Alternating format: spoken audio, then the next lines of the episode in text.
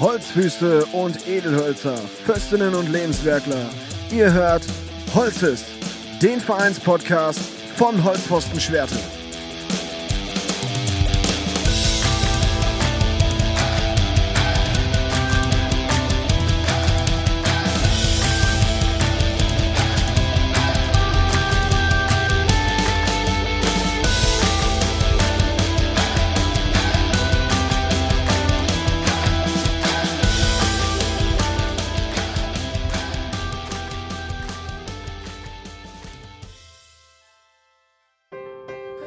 Und damit herzlich willkommen zu einer neuen Folge von Holz ist, der Vereinspodcast von Holzpfosten Schwerte.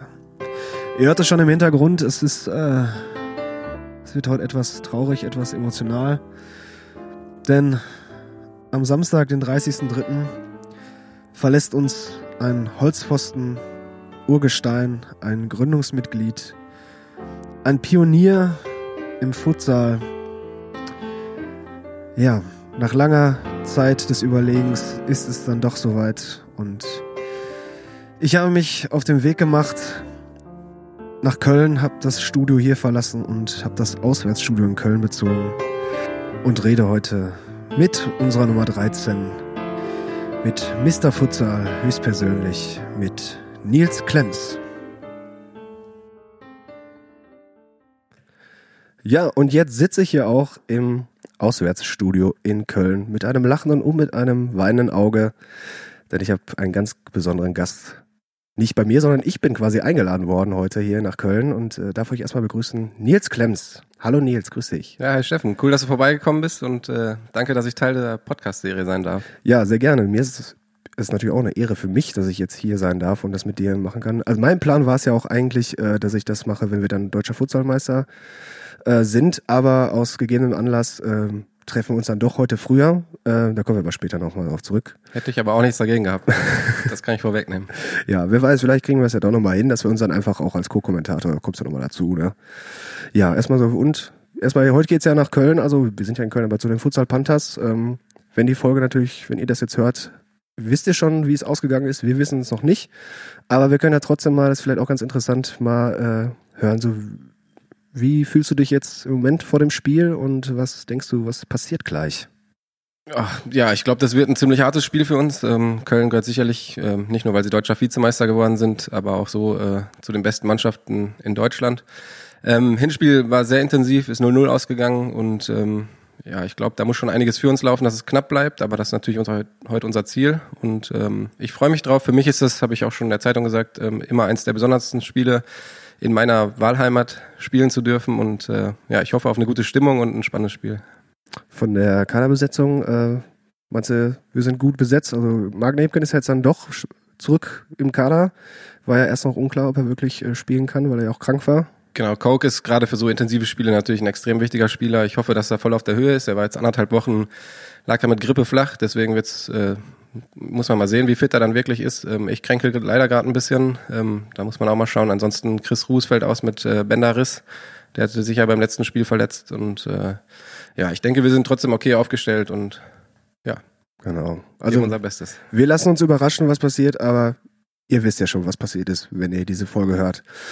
Ja, Nils, du bist ja wirklich äh, ein wirklich ein das Gesicht, würde ich jetzt persönlich einfach mal sagen, von Holzpfosten Schwerte. Ähm, Mitgründer des Vereins 2005. Erzähl, lass uns da doch einfach mal direkt anfangen. Äh, wie ist das Ganze zustande gekommen? Viele wissen ja eigentlich schon so die Geschichte, so grob. Äh, hört so, ja, war mal erst so Spaßtruppe so ein bisschen, ne? Und Hallenfußball äh, in, in Dortmund, Soccer World, in der Hobbyliga äh, und dann wurde es ja immer ernster. Aber erzähl das mal so aus deiner Sicht als auch Mitgründungsvater. Wie war das so damals? Ja, aus meiner Sicht ist äh, ja genau, wir haben in der Soccer World angefangen in Dortmund. Lustigerweise genau an meinem 16. Geburtstag, 29. September ähm, 2004.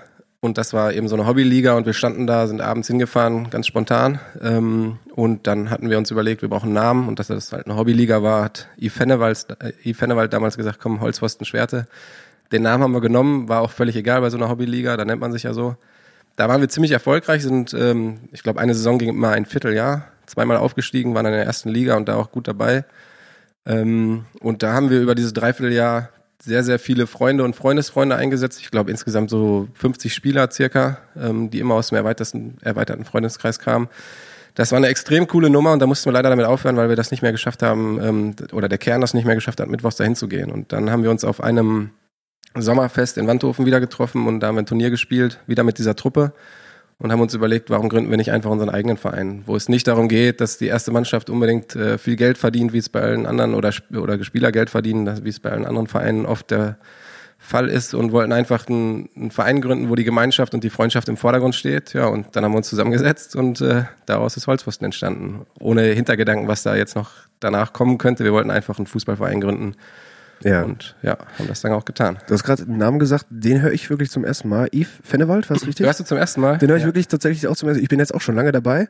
Ähm, aber Yves Fennewald äh, ist echt ein Name so, den, der ist mir gar nicht geläufig. Äh, äh, Gibt es da noch irgendwie eine Verbindung jetzt heutzutage auch oder ist was ist mit dem so passiert? Und wer, wer war das?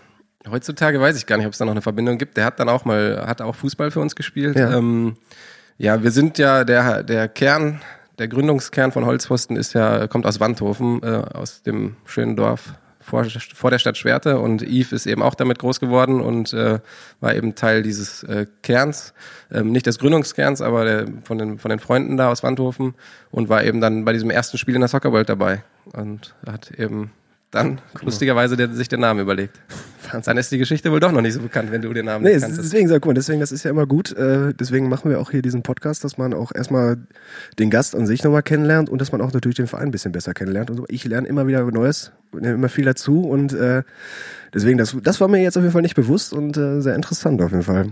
Schade, dass man keine Verbindung mehr hat, sonst mich würde mal interessieren, interessieren, wie das jetzt wirklich zu Holzpfosten äh, Schwerte kam.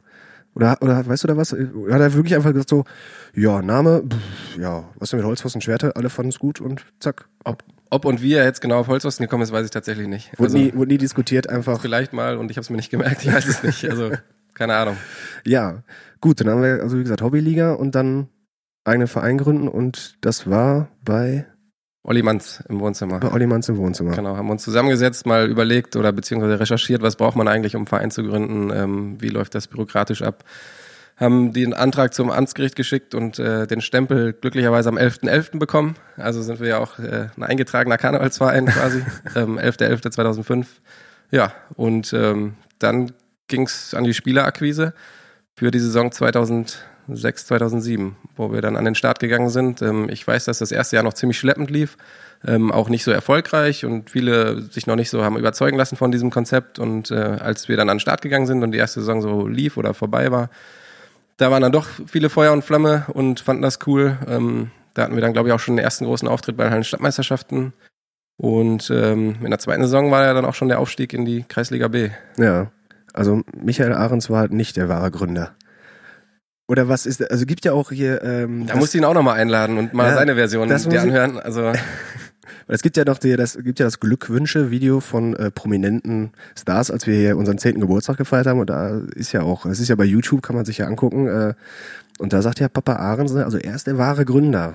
Wo, wo ist da die Verbindung? Du warst du, war er wirklich dabei und hat dann oder? Ja, ich würde sagen, wir lassen das mal so im Raum stehen und du musst ihn mal einladen. Und Alles dann klar. Äh, hören wir uns mal alle zusammen seine Version an. Und, äh, Nee, finde ich lustig. Nein, er hatte natürlich schon immer auch Berührungspunkte mit, äh, mit den Jungs, die damals das gegründet haben. Joel ist ja auch in dem Alter von, von Uwe, ST, äh, Lars etc. Und ähm, genau, da gab es natürlich schon eine Verbindung, aber ich kann mich jetzt nicht dran erinnern, auf seiner Couch ja. gesessen zu haben. Gut, alles klar. Kommen wir aber mal wirklich dann zu dir und zu der Anfangszeit. Ähm, wo hast du vorher Fußball gespielt?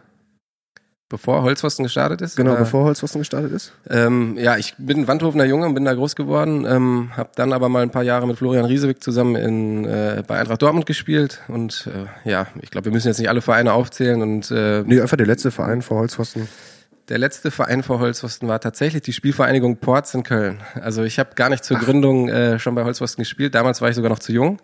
Ja. Ähm, ich war 17 und habe dann angefangen bei VfB Westhofen äh, bei den Senioren zu spielen und dann noch ein Jahr bei VfL Schwerte und dann hat es mich auch schon nach Köln gezogen, ähm, wo ich dann noch ein Jahr hier in der Landesliga gespielt habe und dann gemerkt habe, das ist das alles nicht mehr und äh, habe meinen Pass quasi bei Holzpfosten hinterlegt und dann da ab und zu mal mitgespielt. Ja, also hast du halt wirklich dann schon von damals angefangen zu pendeln oder hast du dann noch zu Hause gewohnt?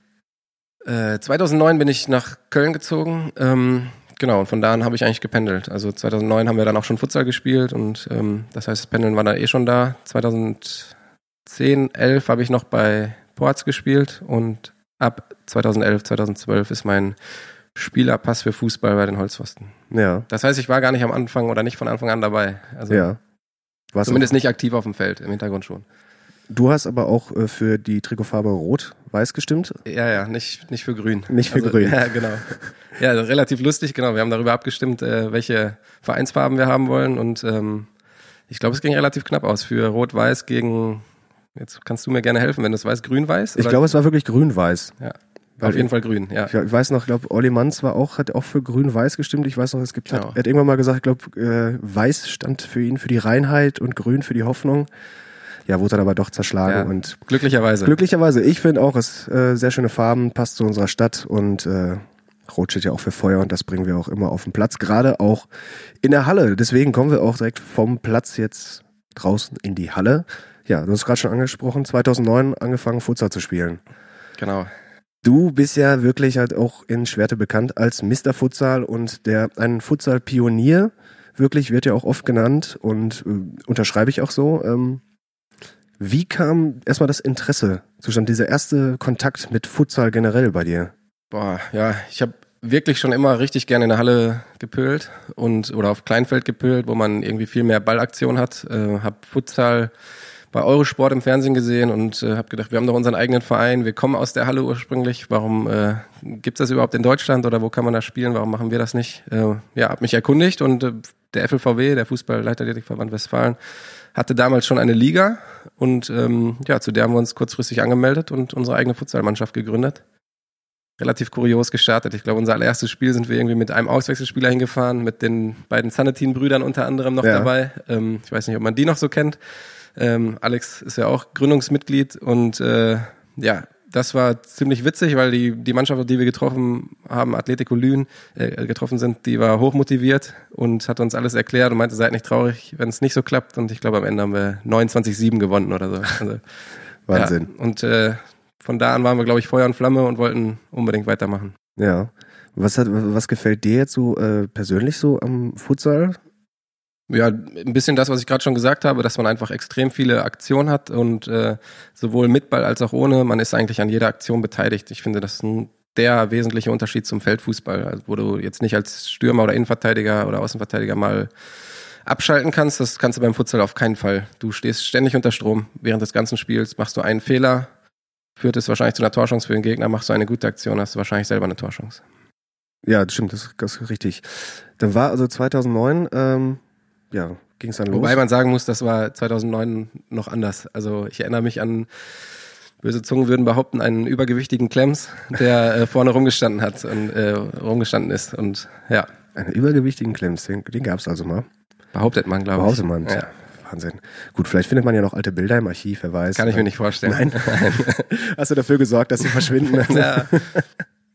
ja, und dann ging äh, es dann los, Ligabetrieb. Wie lief dann so die erste Saison halt es war ja auch wahrscheinlich für viele erstmal Neuland, Futsal, musst du wahrscheinlich dann erstmal den, den Spielern erstmal wirklich sagen, okay, das ist, das ist anders, das ist anders, das ist anders. Haben sich die anderen denn auch so intensiv vorher schon mit Futsal äh, beschäftigt oder war das wirklich so, ey Jungs, pass mal auf, ich hab da was? Ja, es war schon eher, pass mal auf, ich hab da was, ähm, aber ich habe mich zu dem Zeitpunkt auch noch nicht intensiv mit Futsal auseinandergesetzt, also das muss mhm. ich schon sagen. Ähm, wir haben damals in der Westfalenliga gestartet und äh, wurden hinter UFC Münster Zweiter, haben direkt das erste Spiel gegen die ähm, 3-3 sogar noch gespielt, da haben wir 3-0 geführt, aber dann 3-3 gespielt.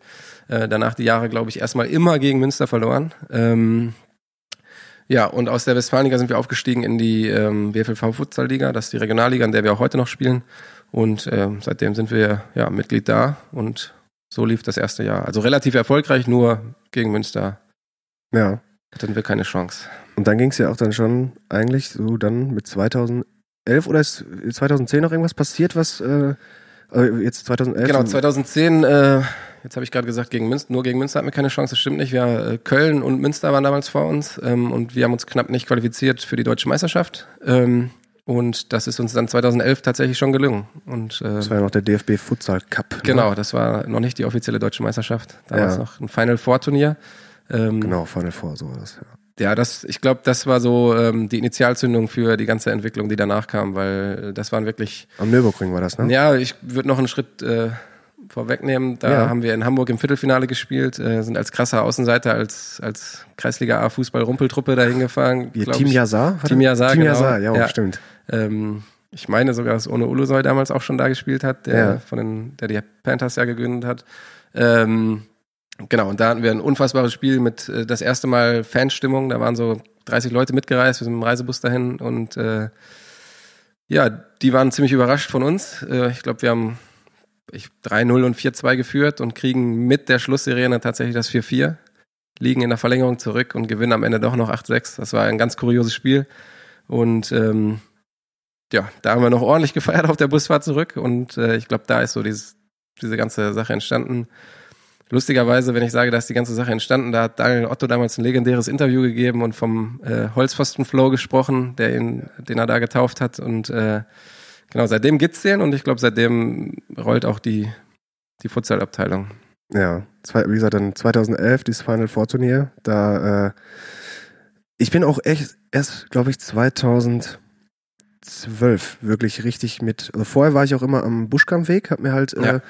ähm, die Spiele äh, angeguckt. Ähm, und dann kam das halt wirklich so auch dieses mit 2011, als ich das mitgekriegt habe, ähm, mit dem Turnier, dann das Final Four Turnier am Nürburgring. Da, äh, weiß ich nicht, mit JP, also Jan Junglas, der Mhm. hatte nämlich dann davon erzählt, wir waren ja auf einer Schule. Und der hat dann erzählt, so, ey, das war der absolute Wahnsinn, Futsal hier und die Fahrt dahin und hatte erstmal Geschichten Ja, das erzählt. sind einfach geile Erlebnisse. Also 2011 ist ja jetzt wirklich schon lange her. Ähm, äh, Nürburgring Final Four, eine Riesenaufmachung, ähm, alles für, in Futsal DFB gebrandet. Das war für uns kleine Amateurfußballer natürlich eine ganz äh, eine riesige Sache einfach. Ähm, wobei wir sportlich ziemlich schlecht abgeschnitten haben. Ähm, wir sind Vierter von vier dann geworden. Äh, Gut. ja, immerhin. Ne? Immerhin. Muss man auch erstmal schaffen. Nee, aber es war schon, schon cool. Ich glaube, wir hatten knapp 100 Leute, die mitgereist sind, die da Stimmung auf der Tribüne gemacht haben. Und äh, ja, da hat uns äh, das wirklich gepackt. Ja, und dann ging das halt, mich hat es nämlich dann danach auch gepackt und dann ging das ja auch dann wirklich los äh, ab 2012 für mich mit äh, auch hier Hulspfosten, da war ich, da komme ich ja ursprünglich dann Ja. her, ne? also jetzt äh, als Supervisor, Betreuer oder wie auch immer, Mutti für alles. Mutti für alles, Mutti, ja, Mutti gut. für alles ist gut, das, das trifft. Ähm, habe ich ja angefangen auf der Tribüne und ähm, ja, es war einfach schon immer der Wahnsinn, die ganzen Auswärtsfahrten und ja, und dann wurde das ja auch einfach immer krasser und immer größer, auch generell, auch in Schwerte, auch die Heimspiele, es wurde dann immer größer und attraktiver für alle. Und ja, und dann ging das ja auch in der Mannschaft halt auch wirklich Richtung, da gab es ja, wann wurde 2000, wann wurde die erste offizielle deutsche Futsalmeisterschaft? Das hieß ja dann Futsal Cup vorher noch. Genau, ne? die erste offizielle äh, deutsche Futsalmeisterschaft war 2015, ähm, als wir gegen Hamburg in, in Hagen gespielt haben. Genau, genau. davor war noch Futsal Cup, da standen wir dann gegen Äh, 2014 gegen Nafi, äh, Stuttgart. Nafi, Stuttgart in Iserlohn. in Iserlohn im Finale, genau. Genau. Ja, wollen wir erstmal 2014 auch mal. Wie, ja, klar. wie, war, wie war das so? Wie, wie kannst du dich da noch so irgendwie an den Saisonverlauf erinnern und äh, wie das dann, als dann klar war, hier, okay, jetzt geht's dann auch wieder in die K.O.-Phase? Wie war das so? Ja, ich glaube, es war, ähm, wenn ich die Saison noch so richtig im Kopf habe, relativ überraschend, dass wir uns qualifiziert haben. Ähm, ich glaube, in der Saison, da bin ich mir jetzt nicht ganz sicher, aber ich meine, wir hatten zum ersten Mal auch Münster geschlagen. Das war für uns schon ein Highlight. Ich glaube, das war kurz vor Ende der Saison. Ähm, und damit wurde dann auch klar oder war relativ klar, dass wir uns qualifizieren würden. Und dann hatten wir ähm, für mich immer noch eine der geilsten Auswärtsfahrten überhaupt nach äh, Hohenstein-Ernsthal in der Nähe von Chemnitz ähm, und haben da ja, das Spiel gedreht und ich, ich glaube 3-2 war es, glaube ich, gewonnen. Oder war es 2-1? Ich weiß es gar nicht genau. Es war auf jeden Fall total knapp. Und auch da waren irgendwie 50 bis 100 Verrückte, die mitgereist sind, eine geile Choreo abgerissen haben. Und äh, ja, danach wurde auf jeden Fall in Chemnitz noch ordentlich gefeiert. Und ähm, ja, dann haben wir uns qualifiziert fürs Halbfinale. Und äh, das durften wir zu Hause ausrichten, was echt ein Highlight für uns war. Und ähm, War das Victoria Berlin? Victoria Berlin. 7-1 oder so. Genau, ja, das war, äh, das war wirklich auch ja, ein unglaubliches Spiel. Also ich weiß, dass ähm, Victoria Berlin kam zu uns und das war eigentlich ähnlich wie vielleicht 2011 Team Yazar. Ähm, gespickt mit super Kickern, die irgendwie dachten, ja gut, hier die Holzpfosten, die, ne, die nehmen wir schön auseinander, das äh, wird schon. Und äh, wir natürlich motiviert bis in die Haarspitzen mit einer vollen Tribüne, mit einer geilen Stimmung, ähm, die uns nach vorne gepeitscht hat. Und dann lief im Spiel wirklich alles für uns. Da war dann wieder dieser Holzpfostenflow und ich glaube, wir haben 7-0 geführt. Und an dieser Stelle schönen Gruß für Olli Manz, der dann eingewechselt wurde und den Fehler zum 7-1 macht.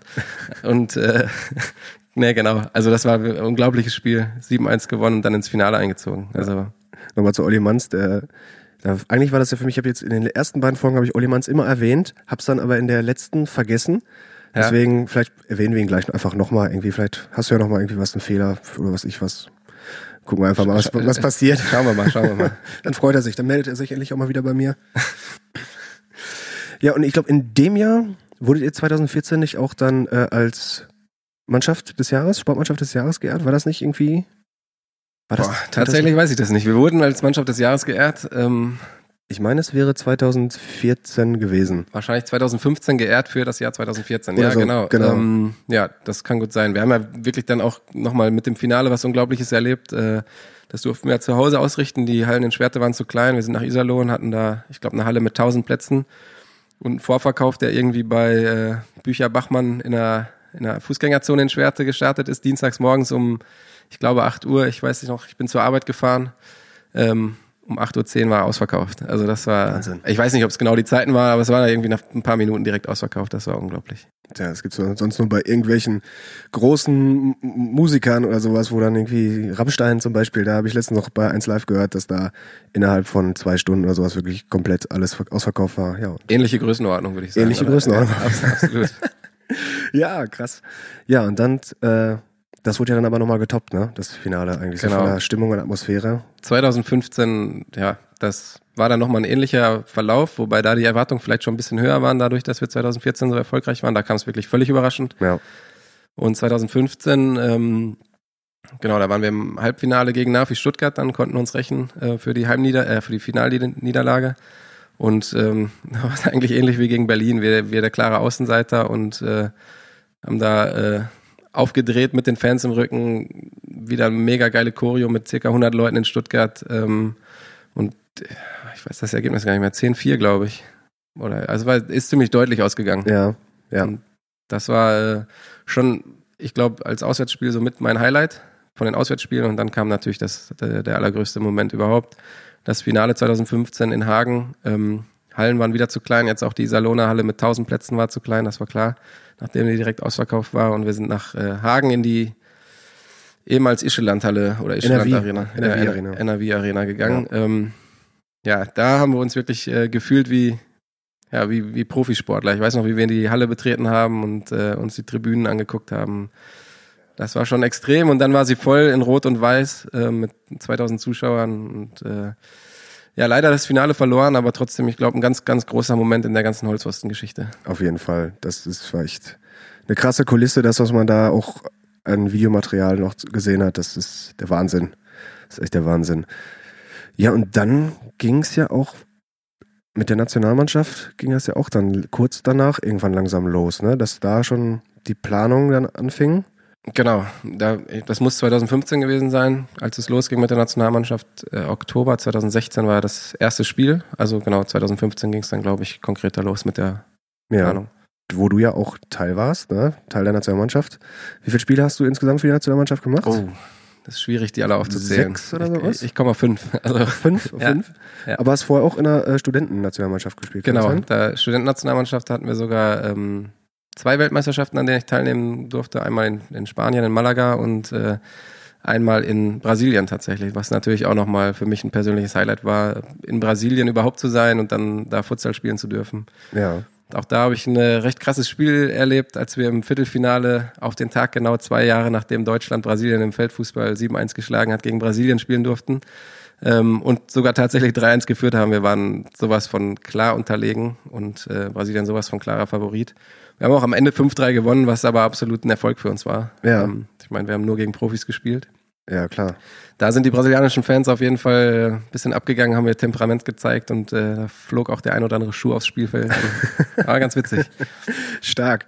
Ja, und dann äh, Genau, und dann Nationalmannschaft, aber wirklich, also keine Studentennationalmannschaft mehr, sondern dann wirklich die Nationalmannschaft, ähnlich wie wir sie jetzt heute auch kennen.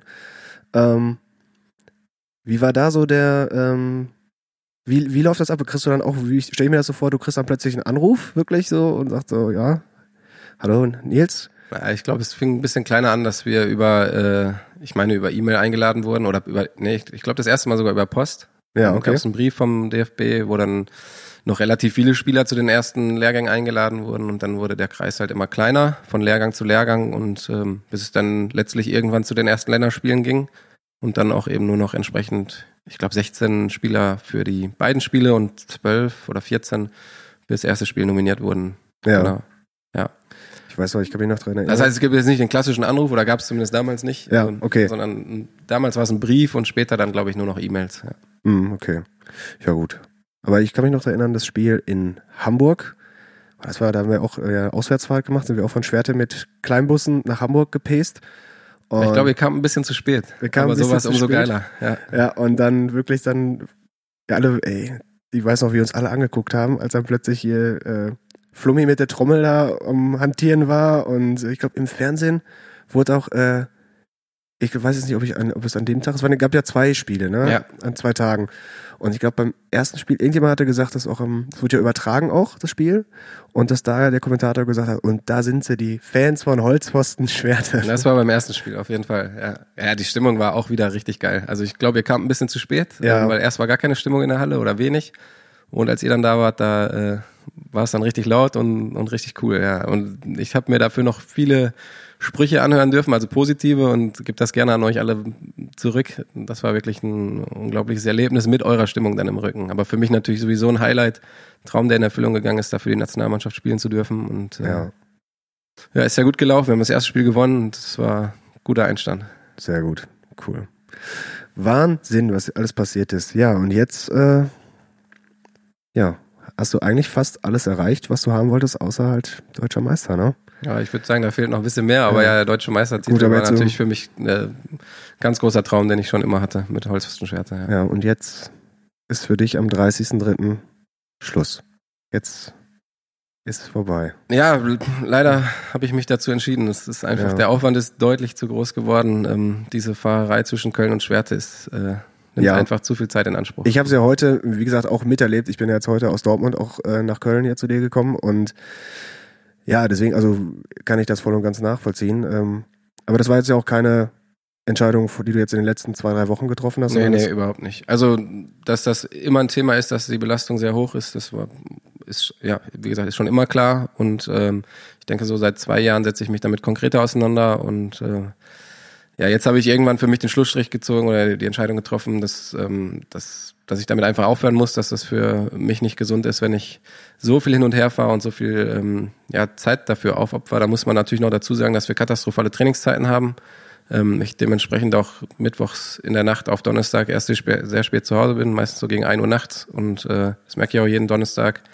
Da ist so der normale Rhythmus ein bisschen gestört und ähm, ja, so geht's auf jeden Fall nicht und da ist sicherlich auch die Unterstützung, die mal so suggeriert wurde vom Bürgermeister, leider nicht gegeben, zumindest spürt man sie jetzt noch nicht. Ja, okay.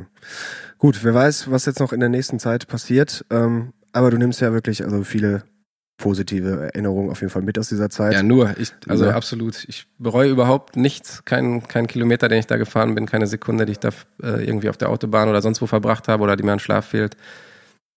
Das, ähm, was ich mit Holzpfosten erleben durfte, da, da bin ich so unendlich dankbar drum und äh, das wird auch immer Teil meines Lebens bleiben. Ja, vor allem, du hast ja auch nicht nur als äh, Spieler fungiert, sondern du hast ja auch was hinter den Kulissen, hast du ja auch viel gemacht. Ne? Sei es jetzt äh, ähm, für den Verein, ähm, da warst du ja auch wirklich Ansprechpartner, wirklich halt halt für Futsal, also alles, wenn es ums Futsal ging, aber um die Mannschaften, das hast du ja dann, glaube ich, letztes Jahr dann auch an Julia Grotheil abgegeben, das Amt. Ne? Genau, ja.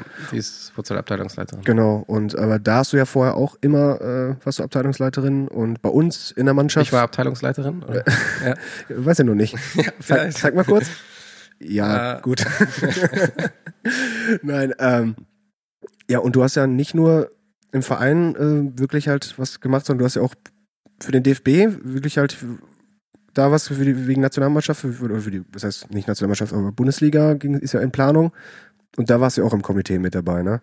Genau, es gibt eine DFB-Futsal-Kommission, ähm, Kommission, die ja. sich so ein bisschen darum kümmert, ähm, ja, den Futsal weiterzuentwickeln, wenn man es jetzt mal ganz, ganz komplett runterbricht. Und daraus abgeleitet gibt es eine Arbeitsgruppe, die sich um den Spielbetrieb kümmert ähm, und da um die Erstellung der Bundesliga, beziehungsweise welche Lizenzierungsvoraussetzungen etc. muss es geben für die Bundesliga. Ähm, wie können wir es schaffen, da an den Start zu gehen? Und in, in der Arbeitsgruppe und in der Kommission habe ich eben mitgearbeitet. Die Arbeitsgruppe hat jetzt äh, ihre Arbeit beendet, ist quasi fertig und ähm, hat somit alles auf den Weg gebracht. Und ja, für mich natürlich eine super spannende Aufgabe, weil der Futsal einfach eine Riesenleidenschaft von mir geworden ist. Und ähm, ich natürlich möchte, dass der Futsal sich hier entwickelt und auch daran glaube, weil ich es für eine absolut attraktive Sportart halte. Auf jeden Fall. Und ähm, ja, deswegen war es für mich auch eine Ehre, damit dran arbeiten zu dürfen und hat mir eigentlich immer sehr viel Spaß gemacht, ja. Ja. Also, um dieses sportlich erstmal abzuschließen, auf jeden Fall von mir erstmal wirklich vielen Dank für alles, was du für diese Sparte, also für, für den Futsal getan hast, was du für Holzhorsten Schwerte getan hast. Ja, wie gesagt, ich habe da zu danken, also dass ich das alles erleben durfte. Ich habe das echt immer gern gemacht und ähm, ja. Ja. Und ähm, bevor wir jetzt beide gleich hier noch ein Tränchen vergießen, wollen wir das mal ein bisschen auflockern. Und zwar, ähm, ich weiß nicht, bist du regelmäßiger Podcast-Hörer von mir jetzt? Und du kannst ruhig, ruhig ehrlich sein. Soll ich jetzt Nein sagen? Nein, nat natürlich habe ich mir die schon angehört. Ja. Ne? Und ähm, ja, als es dann hieß, ich, ich plane jetzt hier die Folge für dich, ähm, kam es natürlich auch ein paar Anfragen, so, ja, ich möchte, ich möchte den Klemms doch noch mal was fragen, bevor der jetzt hier abhaut, ne? Oh, jetzt bin Ähm, ich gespannt. Da ähm, möchte ich den jetzt aber auch noch mal was fragen. Ähm, ja, und es gibt halt, wie gesagt, ähm, in der letzten Folge war Mike Neumann, aber ähm, ich hatte so viele Anfragen, da konnte ich jetzt nicht. Da gesagt, okay, komm, ich suche mir drei Leute aus, die dürfen dir jetzt eine Frage stellen. Und ähm, ja, die erste Frage ist auch ein alter Weggefährte von dir. Ähm, ja, und wer kann es sein? Jeder kennt ihn, den Held aus Berlin. Die erste Frage kommt von Daniel Otto. Ja, hallo Nils. Ich denke, du wunderst dich nicht, dass sich meine Frage um den Umgang mit Schiedsrichtern dreht. Äh, es gab mal ein Spiel in Wuppertal, da haben wir 6 zu 5 geführt und hatten, beide Mannschaften hatten fünf Fouls und Pippo läuft in der, also ist äh, quasi frei durch, läuft auf den Torwart zu, wird von dem Torwart umgelegt und das Geilste ist, dass der Schiedsrichter in der Phase dann 10 Meter für Wuppertal pfeift und ja, die den Ausgleich schießen. Ich habe mich fürchterlich aufgeregt, äh, wie ich das gerne mal gemacht habe. Ähm, du hast eine Auszeit genommen, hast gesagt, aufregen bringt nichts. Ähm, Anstoß, Ball zu mir, das haben wir gemacht. Du hast einen Haken geschlagen und den Ball in den Winkel gejagt. Wir haben 7-6 gewonnen. Ich weiß noch, dass ich mich vor dem Schiedsrichter aufgebaut habe und ihm übelst ins Gesicht geschrien habe. Ich war manchmal ein richtiger Asi. Äh, du aber nicht. Du hast immer gesagt, ja, das bringt nichts, hör auf mit dem Quatsch. Jetzt würde mich wirklich interessieren, wo kommt das her, diese Ruhe? Diese Ruhe vor dem Schiedsrichter, äh, dich davon, also da muss es ja irgendeine Geschichte in der Jugend gegeben haben oder irgendein Trainer, der dich dahingehend geprägt hat. Das würde mich sehr interessieren. Nils. Ja, ihn gehört? interessante Frage ähm, und witzige Geschichte. Ja, an das Spiel erinnere ich mich tatsächlich ähm, und natürlich auch an die eine ein oder andere gelbe Karte von Daniel Otto und auch an die ein oder andere gelbrote von Daniel Otto. Ja. Ähm, aber um seine Frage zu beantworten, ja, wo kommt das her? Ähm, ich glaube gar nicht, dass das immer so bei mir ist. Also auch ich habe schon viele gelbe Karten gesammelt und auch die ein oder andere fürs Meckern. Ähm, ja, aber grundsätzlich ist es mir immer äh, extrem wichtig, dass man einfach versucht, sachlich zu bleiben. Man kann die Entscheidung sowieso nicht mehr ändern und äh, ja, in dem Fall scheint es ja dann geholfen zu haben. Und äh, schön, dass er die Geschichte da auspackt. Also Ja, es gibt aber keine, keine Anekdote dazu, warum ich es dann offensichtlich in der einen oder anderen Situation mal geschafft habe, ruhig zu bleiben. Ja, das habe ich mich nämlich auch gefragt, als ich das gehört habe. So, ja, äh, Ruhe? Wo kommt die Ruhe her? Kennst du gar nicht, ne? nee, also wenn ich am Spielfeld dran stehe und dann dich da manchmal sehe, denke ich mir auch so, also kennt ihr dann, also weiß nicht, hast du vielleicht jetzt das Erbe übernommen von, von Ja, Otto? Man, man muss natürlich dazu sagen, wenn, wenn Otto die Frage stellt, dann ist es recht einfach, äh, neben ihm ruhig zu wirken. Also er ist natürlich ein extremer Heißsporn, ähm, was auch sehr, sehr positiv sich oft auf uns ausgewirkt hat. Ähm, aber in der einen oder anderen Situation war es dann vielleicht ein bisschen too much. Und ähm, ja, dann wirke ich vielleicht neben ihm dann relativ ruhig. Aber ja, natürlich ist das für mich auch ein emotionaler Sport. Aber es bringt einfach nichts, da immer mit den Schiedsrichtern zu diskutieren. Ja, das ist richtig. Und ähm, ich hatte mit Otto auch gesprochen und die- dieser, kannst du dich noch an diesen legendären Haken erinnern? Also weil, als ich mit Otto gesprochen hatte, er er hatte mir davon erzählt. Also es war ja Von dem Spiel, oder? Ja, ja, das war ja wirklich halt nach, also du hast ja die Auszeit wohl genommen, ne? Und dann, äh, ja, pass auf, Ball zu mir, und dann hast du wirklich dann irgendwie so einen legendären Haken. Also das ist. Also so konkret erinnere ich mich nicht dran. Ich erinnere mich weder an die Auszeit noch an, äh, an die, die Aussage bald zu mir. Kann ich mir fast nicht vorstellen. Ähm, aber ich erinnere mich daran, dass es diesen unberechtigten 10 Meter gegen, gegen uns gab. Wir das 6-6 kurz vor Schluss kassieren. Und dass ich tatsächlich noch das äh, 7-6 mache, aber ja, legendäre Haken, ich weiß nicht, ich, ich kenne so ganz langsame Übersteiger von mir ähm, aus der Vergangenheit, Oh ja. als ich noch weniger dynamisch war, als ich es heute schon bin. Ähm, aber die doch irgendwie oft geklappt haben. Vielleicht meint er das damit, ich weiß es nicht. Aber ähm, wo wir auch bei legendären Haken sind, was ja auch legendär für dich ist, ist dieser No-Look-Pass. Kannst du eigentlich noch normal passen? Also ich sehe dich eigentlich immer nur wirklich tschk, Blick immer weg. Wo kommt das her?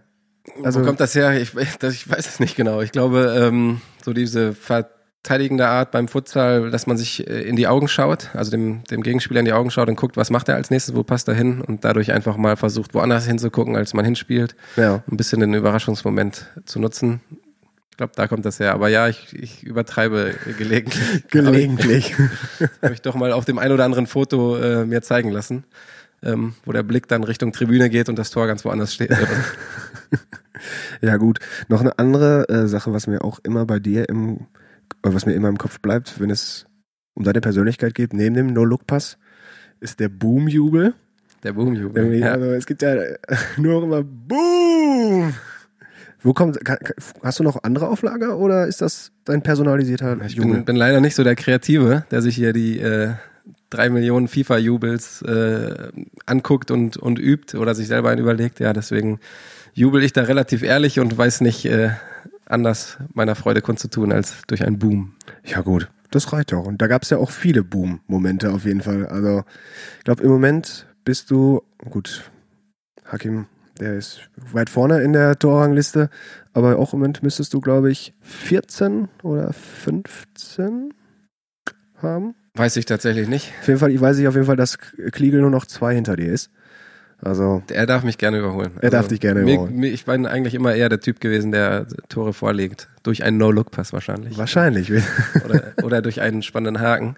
Nee, aber tatsächlich. Also Ja gut, um das zusammenfassen, auf jeden Fall ein ruhiger Typ am Ball, der auch gerne mal ein bisschen frech ist mit seinen Aktionen. Aber es gibt ja noch eine Frage, und zwar die nächste Frage. Wen haben wir hier? Oh ja. Auch ein alter Wegbegleiter vom Futsal. Spielt jetzt nicht mehr für uns. für Hannover 96. Ja, ganz genau. Genau den meine ich. Deswegen, aber brauche ich eigentlich nicht mehr viel sagen. Du weißt, um wen um wen es geht. Und zwar ist es Stefan Kleine.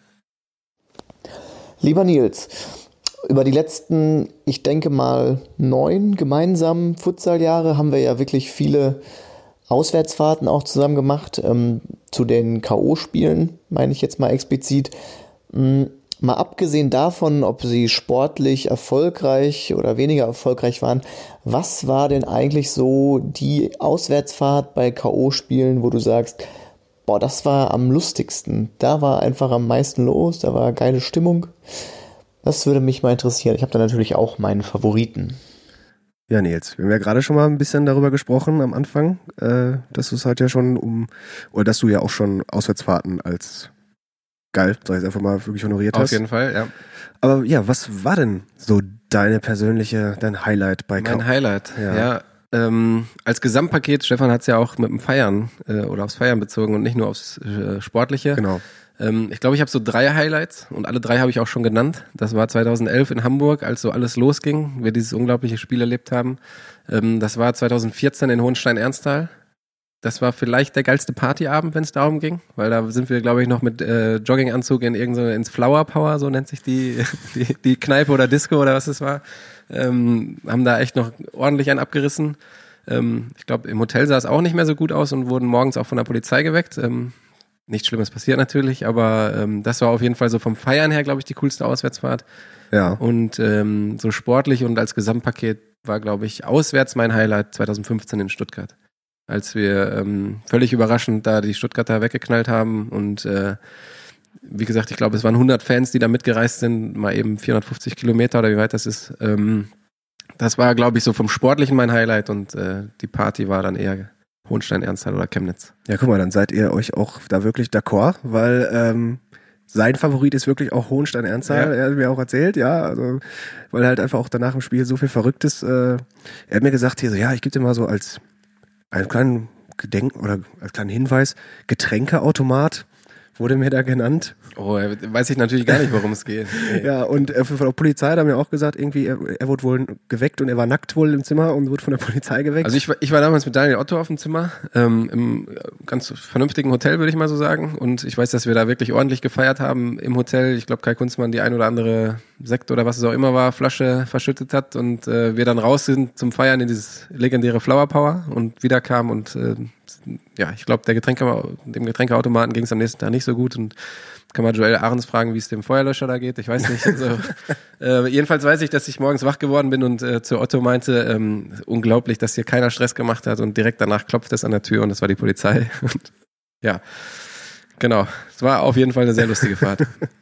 Ja, schade, ey. Schade, dass ich da nicht dabei war. Ich war ja nur mit in Regensburg, aber auch als Offizieller ja auch. Fand ich aber auch sehr witzig, auch Ja, Auswärtsfahrten waren immer witzig, sind immer besondere Erlebnisse, finde ich. Ähm, ist natürlich schöner, wenn man, wenn man sportlich erfolgreich ist. Also in Natürlich. Regensburg haben wir dann äh, gut eine auf die Mütze bekommen, auch völlig zu Recht. Und äh, lag alles an den Markierungswesten. ja, genau. Die gab's da Aber nicht. die gab's da nicht. Aber gut gefeiert haben wir, glaube ich, trotzdem. Ähm, ja, Prag war sicherlich auch nicht schlecht. Warst du mit in Prag? Ich Prag, da war ich noch nicht Teil der Mannschaft. Nee, das war das Trainingslager, ne? Genau, da haben wir ein Trainingslager in Prag gemacht und äh, Ja. das war auf jeden Fall auch ein lustiges Wochenende. Ja, Das erste Spiel endete, glaube ich, 3-3. ja. Dann waren wir feiern und das nächste Spiel haben wir, glaube ich, weiß ich nicht, 10-2 verloren oder so. Keine Ahnung. Habt ihr nicht auch eine Segway-Tour gemacht oder sowas da durch Ein Prag? Teil der Mannschaft. Ein Teil der genau. Mannschaft? Ja. Hast du das auch gemacht? Nee, ich nicht Bist du da tatsächlich. nicht so für?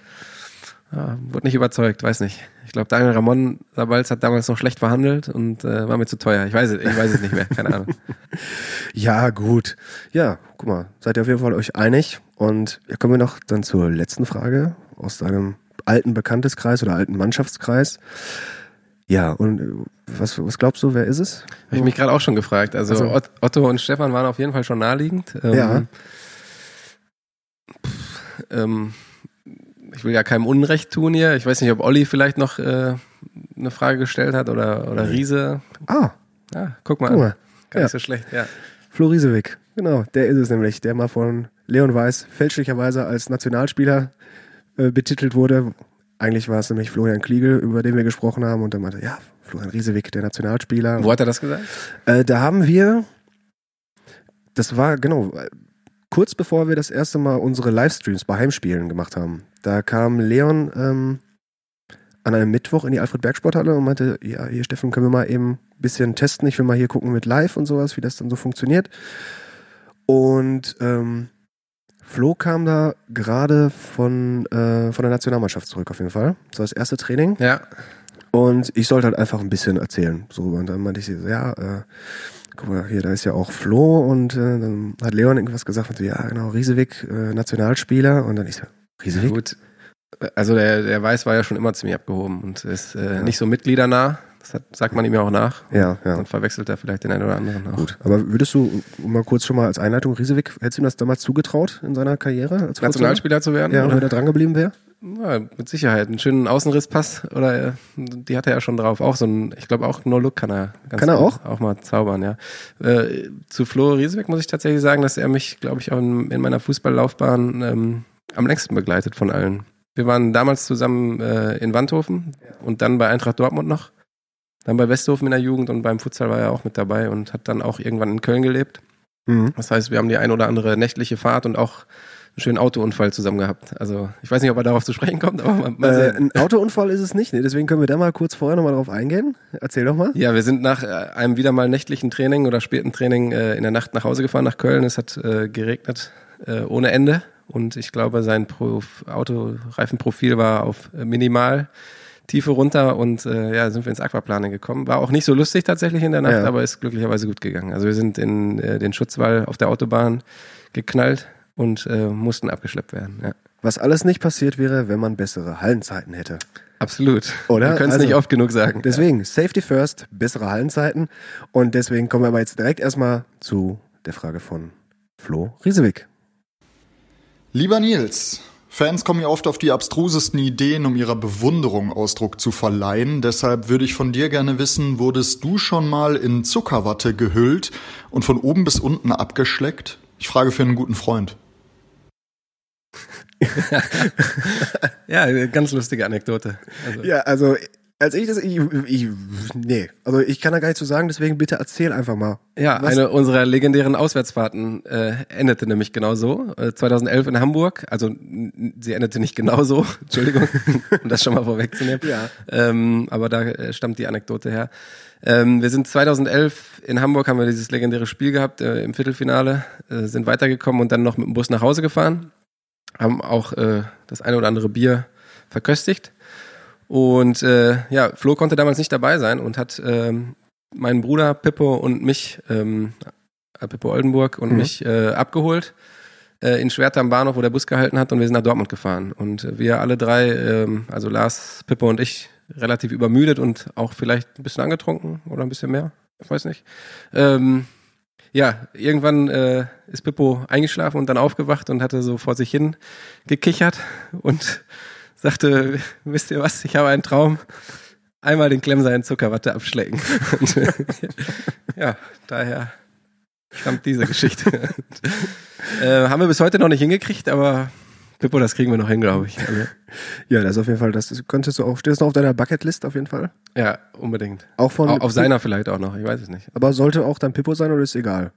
Er hat sich das ja gewünscht, oder? Also, Dann soll man ihm den Wunsch auch erfüllen. Wäre natürlich wunderschön, wenn, wenn Pippo mich mal ab, abschlecken könnte. Ja, wer weiß, was am 30.03. so in der Halle passiert. Naja, wir werden es dann sehen. ja, das waren auf jeden Fall die Fragen, die unbedingt an dich gestellt werden sollten von Otto, Stefan und Flo. Kommen wir dann jetzt auch mal zu meinen Fragen, die 05 Fragen es ist immer das Gleiche. Wir fangen immer mit der. Ach was. Ja. Jetzt bin ich gespannt, ich was bin, kommt. Also. Ich bin auch gespannt, weil ich bin wirklich gespannt, ob du das so fortsetzt wie alle anderen und einen nach dem anderen raushaust. Was ist denn dein absolutes Lieblingsholz? Oh, die Frage überrascht mich jetzt wirklich. Also ich dachte ja, jetzt kommen irgendwie ganz andere Fragen, aber ähm, nee, tatsächlich muss ich sagen, und das ist leider recht äh, recht langweilig.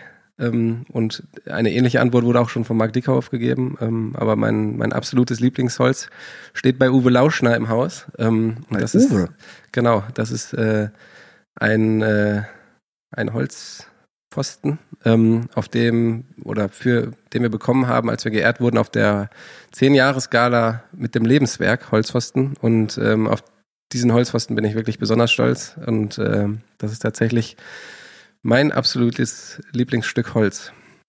Ja, das soll, es ist auch okay. Tut mir leid, das ist jetzt nicht die lustigste Geschichte, aber. Nee, das ist, ist auch nicht schlimm. Also das, ich wäre eh verwundert, wenn du jetzt auch äh, wie Daniel Matella plötzlich einen Schwager hast oder sowas, der künstlerisch begabt ist und was ich was, aber das ist. Nee, das ist eher, wenn du mal über dich guckst, äh, meine Freundin, äh, die künstlerisch begabt ist. Ähm, das ist vielleicht mein zweitliebstes Holz, das Treibholz. Ah, ja. Ähm, die Lampe, die du gerade siehst, die ihr jetzt nicht sehen könnt. Die ist sehr schön auf jeden Fall. Hat ich. meine Freundin nämlich selbst gebastelt und äh, ja. sehr schön, ne?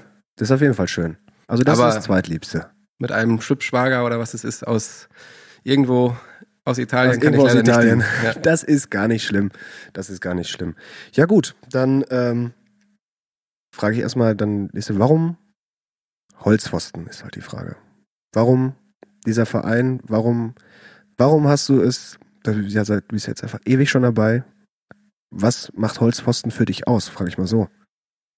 Für dich persönlich, dass du halt da auch einfach beibleibst und für mich macht einfach die Gemeinschaft Holzpfosten aus. Das, was die Idee am Anfang war, ist bis heute geblieben, ähm, dass die Gemeinschaft und Freundschaft im Vordergrund steht und das finde ich, ich weiß nicht, ob man das sonst wo irgendwo in, in dieser Art und Weise bekommt. Ich kann es mir fast nicht vorstellen. Ähm, wenn man Teil davon ist, dann, dann lebt man einfach dafür und ähm, das, äh, ja, das ist für mich eben dieses ganze Ding Holzpfosten und ich finde es äh, total erstaunlich, bin da mega stolz drauf und und werde es weiterhin beobachten und, und, wünsche mir, dass es immer so weitergeht, egal wie groß wir sind, egal welche Ziele wir verfolgen, ähm, ja, dass das immer erhalten bleibt, dass äh, von Abteilung zu Abteilung äh, einfach diese Freundschaft weiterlebt und man neue Leute kennenlernt und Freundesfreunde und äh, ja, ist wie eine große Familie. Daniel Mantella hat es, glaube ich, auch schon gesagt und ähm, genauso empfindet man es einfach auch. Ja, sehr schön. Finde ich gut, gefällt mir. Ja. Guck mal, das war doch schon mal was. Und gut, jetzt haben wir natürlich auch deinen größten Eskalationsmoment haben wir ja quasi jetzt schon öfter benannt, also ne, aber so Eskalation wirklich gibt es da was irgendwie vielleicht auch im vielleicht auch in Bezug zu den Fans oder sowas? So irgendwie hast du hast du da irgendwie Ja, es, es gibt eine Geschichte, die ich leider selber nicht miterlebt habe, aber ähm? Das ist nicht schlimm, ich habe so viele Geschichten miterlebt hier in diesem die ich total abfeiere. Also es war das Finale 2015 in Hagen. Ähm, da sind die Fans vom Hauptbahnhof zur Halle marschiert Ja. und äh, wurden von der Polizei eskortiert. Ich glaube, Opa hat das auch schon erwähnt und Mhm, genau. ähm, das ist so eine Geschichte, die ich ziemlich geil finde. Ähm, aber wie gesagt, die habe ich halt nicht miterlebt und deswegen mm, ist für mich gut. Meine Highlights habe ich gerade schon erwähnt, die Auswärtsfahrt Hohenstein-Ernsthal, aber ich glaube für mich das Highlight, was alles überstrahlt, auch wenn es sportlich nicht erfolgreich war, aber das ist eben wieder dieser Holzpfosten, äh, dieses Holzpfostengefühl, ist einfach das ganze Finale 2015 in Hagen, ähm, wo diese ganze Gemeinschaft zusammensteht und ähm, ja einfach sich gegenseitig unterstützt und wenn es der 2000. Fan auf der Tribüne ist ähm, oder der Steffen Weng, der vom vom Live-Ticker hängt und nicht dabei sein kann, ähm, nee, das ist äh, schon ziemlich beeindruckend und das geht mir bis heute noch ziemlich nah und ist für mich, glaube ich, so mein Holzpfosten-Highlight. Und was ist so deine, wo, möchten wir noch mal kurz bei den Fans bleiben? Deine, hast du eine Lieblingschoreo von den, äh, von den Hools? Oder ein Lieblingsfangesang vielleicht auch? Klemmst du aus dem Ball gestohlen? Das ist natürlich nicht mein Lieblingsgesang, aber ich, ich freue mich natürlich, wenn der, wenn, wenn der kommt, dann heißt es ja auch immer, dass ich ein Tor geschossen habe. Ganz genau. Und, äh, deswegen ist es natürlich doppelt schön. Ähm, Lieblingsgesang. Pff, Oder Choreo vielleicht auch, was sie, die haben ja, fahren ja eigentlich immer dick auf, wenn es irgendwie große Sachen, also in Hagen haben sie ja wirklich diese Riesenfolie. Genau, ja, genau. Ah, Da waren schon einige richtig geile Sachen dabei. Also in Hohenstein-Ernsthal waren es damals diese riesen Konterfeis. Ähm, Die Legenden quasi. Genau, genau. Ähm, und ja, in, in Hagen war es diese Riesenfolie, die da gemacht wurde. Ähm, dann hatten wir in Hamburg, glaube ich, eine ziemlich geile Choreo. Ja, da waren, da waren schon einige gute Sachen dabei. Ähm, ja, da weiß ich gar nicht. Da würde ich wahrscheinlich auch Hagen als mein Highlight mitzählen. Ja, okay, alles klar. Deine Lieblings-Holzpfostenmannschaft? Sind das die Futsaler oder hast du noch eine, noch eine andere? Ähm, ja, meine Lieblingsmannschaft, das, das sind definitiv die Futsaler. Da ähm, spielen und haben immer meine besten Freunde auch mitgespielt. Ähm, wenn jetzt Stefan Klein und Daniel Otto und Florian Riesewig, die wir gerade gehört haben, sicherlich mit zu meinen allerengsten Freunden gehören, jetzt alle drei nicht mehr spielen, aber ähm, ein Pippo Oldenburg, der da noch rumläuft und ähm, ja, da sind halt einige dabei. Ähm, ja. du auch, Steffen. Ich auch, natürlich.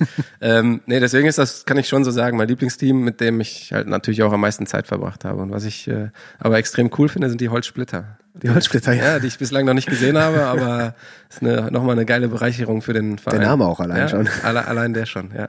Ja, aber hast du denn, äh, Vielleicht kriegen wir mal eine Choreo bei den Holzsplittern hin. das wäre auch geil. Mal so ein paar Hools, ein paar Leute aus den anderen Abteilungen, Ja, dann mal was abreißen. alles klar. Schreiben wir uns auf die Agenda auf jeden Fall. Sehr gut. Ast rein. Ähm, hast du denn einen Lieblingsholzpfosten oder äh, eine Lieblingsholzföste oder beides? Und wenn ja, wen und warum? Ja, das ist tatsächlich schwierig. Ähm, ich habe wirklich richtig viele verdammt gute Freunde durch Holzpfosten gewonnen oder dadurch noch näher gekommen. Ähm, Lieblings würde ich an dieser Stelle auf jeden Fall nicht sagen können und wollen. Ähm, wer, glaube ich, nicht mehr so ganz präsent ist und ähm, für mich immer ein ganz entscheidender Teil für die Entwicklung von Holzpfosten war, ist Uwe Lauschner, der äh, nie im Mittelpunkt stand. Macht er auch bis heute, glaube ich, nicht gerne im Mittelpunkt stehen.